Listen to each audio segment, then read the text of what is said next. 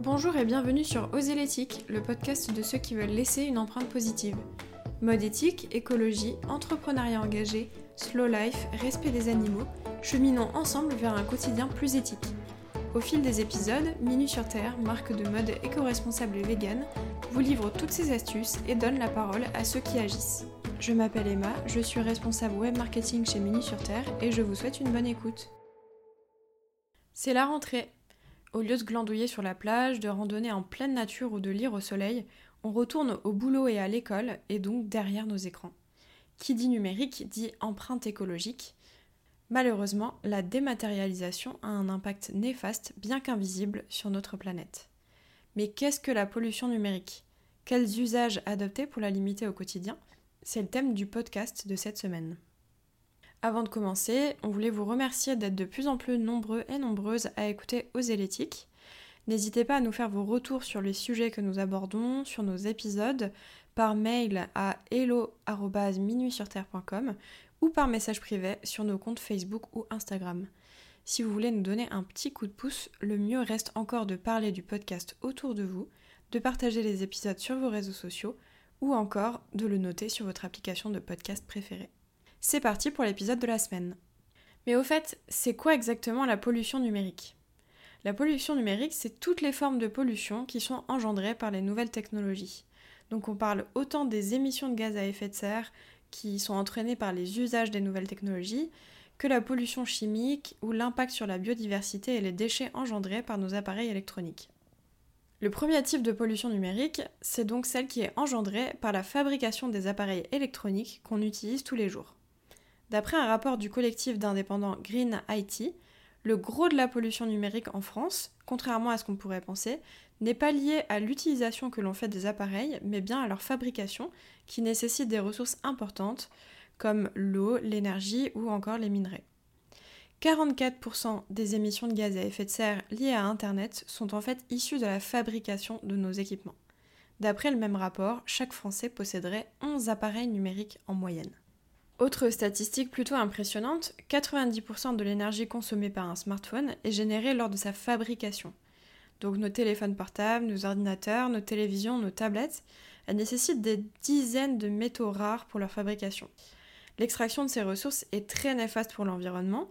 C'est quelque chose qui détériore à la fois les paysages, mais qui nécessite aussi beaucoup d'énergie fossile et d'eau, et qui provoque le rejet de déchets toxiques dans les rivières, dans les nappes phréatiques et dans l'air sans parler des horribles conditions de travail des personnes qui travaillent sur ces exploitations. Comme ces matières ne proviennent pas d'Europe, nous n'avons pas conscience de leur impact environnemental. C'est en quelque sorte une pollution invisible à laquelle on ne pense pas une seule seconde lorsqu'on déballe son nouveau smartphone tout neuf. Moi la première. Après leur utilisation, les déchets électroniques ne sont que peu recyclés ou revalorisés. D'après un rapport de l'ONU de 2013, 75% des déchets électroniques échappaient alors aux filières légales de recyclage les déchets qui accèdent aux filières de recyclage sont souvent peu recyclés, car leur design et leur construction font que beaucoup de matières ne peuvent pas être récupérées. Deuxième type de pollution numérique, celle engendrée par notre utilisation d'Internet. Par son côté impalpable, invisible, notre usage d'Internet ne nous donne pas l'impression d'être polluant. Pourtant, son impact environnemental est énorme. Le numérique représente 4% des émissions de gaz à effet de serre dans le monde, ce qui est plus que le transport aérien civil. D'ici 2025, on estime que ce chiffre pourrait doubler en passant à 8%. Si Internet était un pays, il serait le troisième consommateur mondial d'électricité, après la Chine et les États-Unis, et aurait deux à trois fois l'empreinte environnementale de la France. Le streaming vidéo est la pratique la plus polluante, 60% du flux des données sur Internet y est dédié. Selon The Shift Project, la consommation de vidéos sur Internet représenterait 1% des émissions mondiales de CO2. Pour vous donner une petite idée, le visionnage de la vidéo Gangnam Style, qui a été visionnée 2,7 milliards de fois, a induit une demande d'électricité équivalente à la consommation annuelle d'une petite centrale nucléaire. Autre usage numérique qui pollue bien plus qu'on ne le pense, les emails. Envoyer 20 emails par jour pollue autant que parcourir 100 km en voiture. Le pire reste que la plupart des emails reçus sont des spams ou encore des mails publicitaires qui ne sont même pas lus. Toutes les données stockées dans les data centers ont également un coût énergétique. En France, 10% de l'électricité produite est consommée uniquement par les data centers. D'autant que l'augmentation du volume de données produites au niveau mondial croît de manière exponentielle. Tous les deux jours, la population mondiale produit autant de données qu'elle n'en a généré depuis le début de l'humanité à 2003. C'est un peu un chiffre qui donne mal à la tête. Chaque message qu'on envoie, chaque recherche sur Google, chaque vidéo qu'on regarde, chaque gif qu'on transfère à ses potes sur la conversation de groupe, tout cela a un impact bien qu'invisible sur notre jolie planète.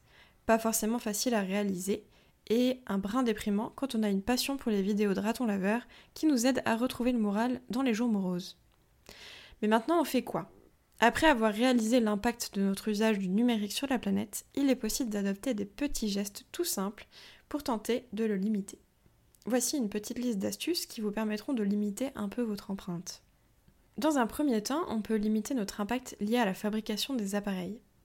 Comme on l'a vu précédemment, la fabrication des appareils numériques a un coût non négligeable pour l'environnement, encore plus que l'usage d'Internet.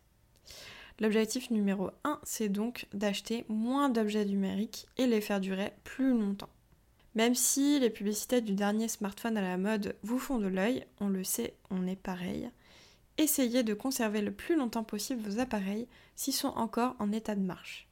Vous pouvez diminuer l'impact environnemental par deux d'un appareil en le gardant deux fois plus longtemps. Essayez de vous en rappeler quand vous louchez sur les téléphones dernier cri de vos potes.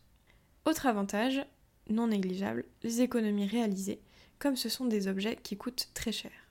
Si votre appareil est cassé, essayez de le faire réparer. Il est d'ailleurs peut-être encore sous garantie, une donnée à vérifier avant d'être découragé par le coût trop élevé d'une réparation. Si cela coûte trop cher, il existe maintenant dans beaucoup de villes des endroits appelés Repair Café qui vous accompagnent gratuitement pour réparer certains appareils. Bonus, ça peut aussi permettre d'apprendre à faire certaines réparations et à aider donc ses amis à les faire. Si vous souhaitez tout de même acheter un nouvel appareil, on peut penser dans un premier temps à l'occasion, comme pour les vêtements. Il est possible de trouver sur Le Bon Coin des appareils comme neufs très peu utilisés. L'autre option, c'est le reconditionner, avec des sites comme par exemple Back Market. Les appareils reconditionnés sont vendus entre 30 et 50% moins cher que les appareils neufs. Il s'agit en fait d'appareils qui sont remis en vente, qui ont déjà été utilisés, mais qui ont été nettoyés, réparés et remis en boîte par un professionnel. Ces appareils sont garantis 100% fonctionnels. Ça reste une option pour accéder à des modèles récents sans faire le choix du neuf, tout en économisant des sommes considérables et en donnant un coup de pouce à notre petite planète. Il y a même des innovations qui sont faites dans le sens de la diminution de l'impact carbone de nos objets électroniques. On peut par exemple parler du téléphone Fairphone. c'est un téléphone qui est pensé pour réduire son impact environnemental et pour être plus respectueux des fabricants. L'approvisionnement des matières premières nécessaires à la fabrication est responsable et transparent, et il est effectué dans un plus grand respect des travailleurs. On a une démarche équitable dans l'approvisionnement des matières premières. L'utilisation de matières recyclées est aussi privilégiée. Mais surtout, c'est un téléphone qui est conçu pour être plus facile à réparer. Il est conçu à l'aide de modules remplaçables qu'il est possible de commander directement sur le site web en cas de panne pour effectuer soi-même le remplacement du composant de manière très simple. Faire durer ces appareils plus longtemps, ça peut aussi passer par de petites astuces toutes simples, les protéger avec une housse, avec une coque, une vitre de protection, ne pas les laisser sur le secteur en permanence pour allonger la durée de vie de la batterie, et tout simplement les traiter comme des objets précieux qu'on aimerait garder longtemps.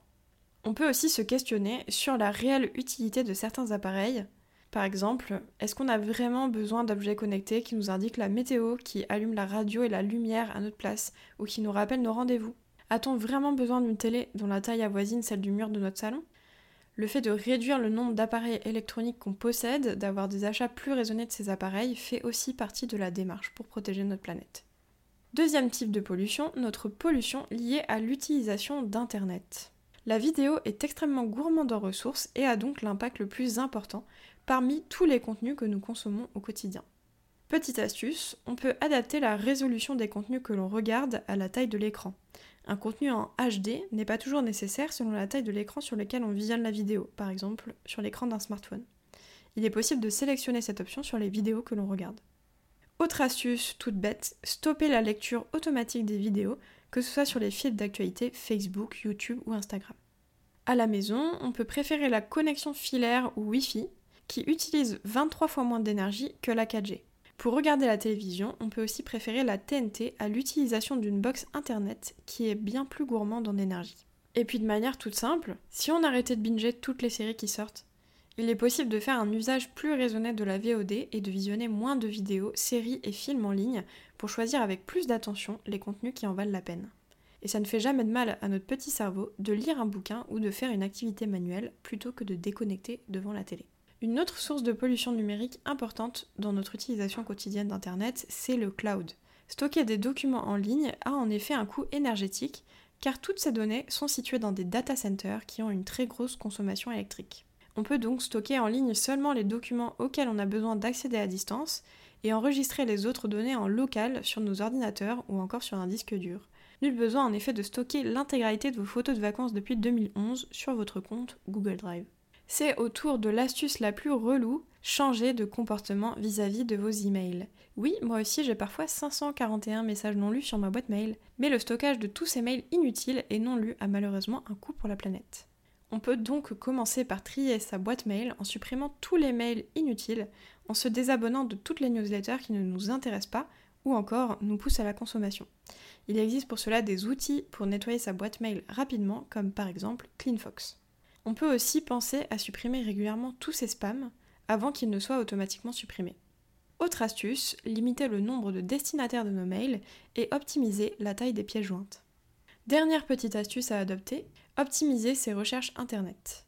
L'ADEME conseille de se rendre directement sur le site web auquel on souhaite accéder plutôt que de le rechercher sur un moteur de recherche auparavant, par exemple en l'enregistrant dans ses favoris. Il existe aussi des moteurs de recherche qui reversent une partie de leurs revenus à des projets environnementaux ou sociaux, comme par exemple Ecosia ou Lilo.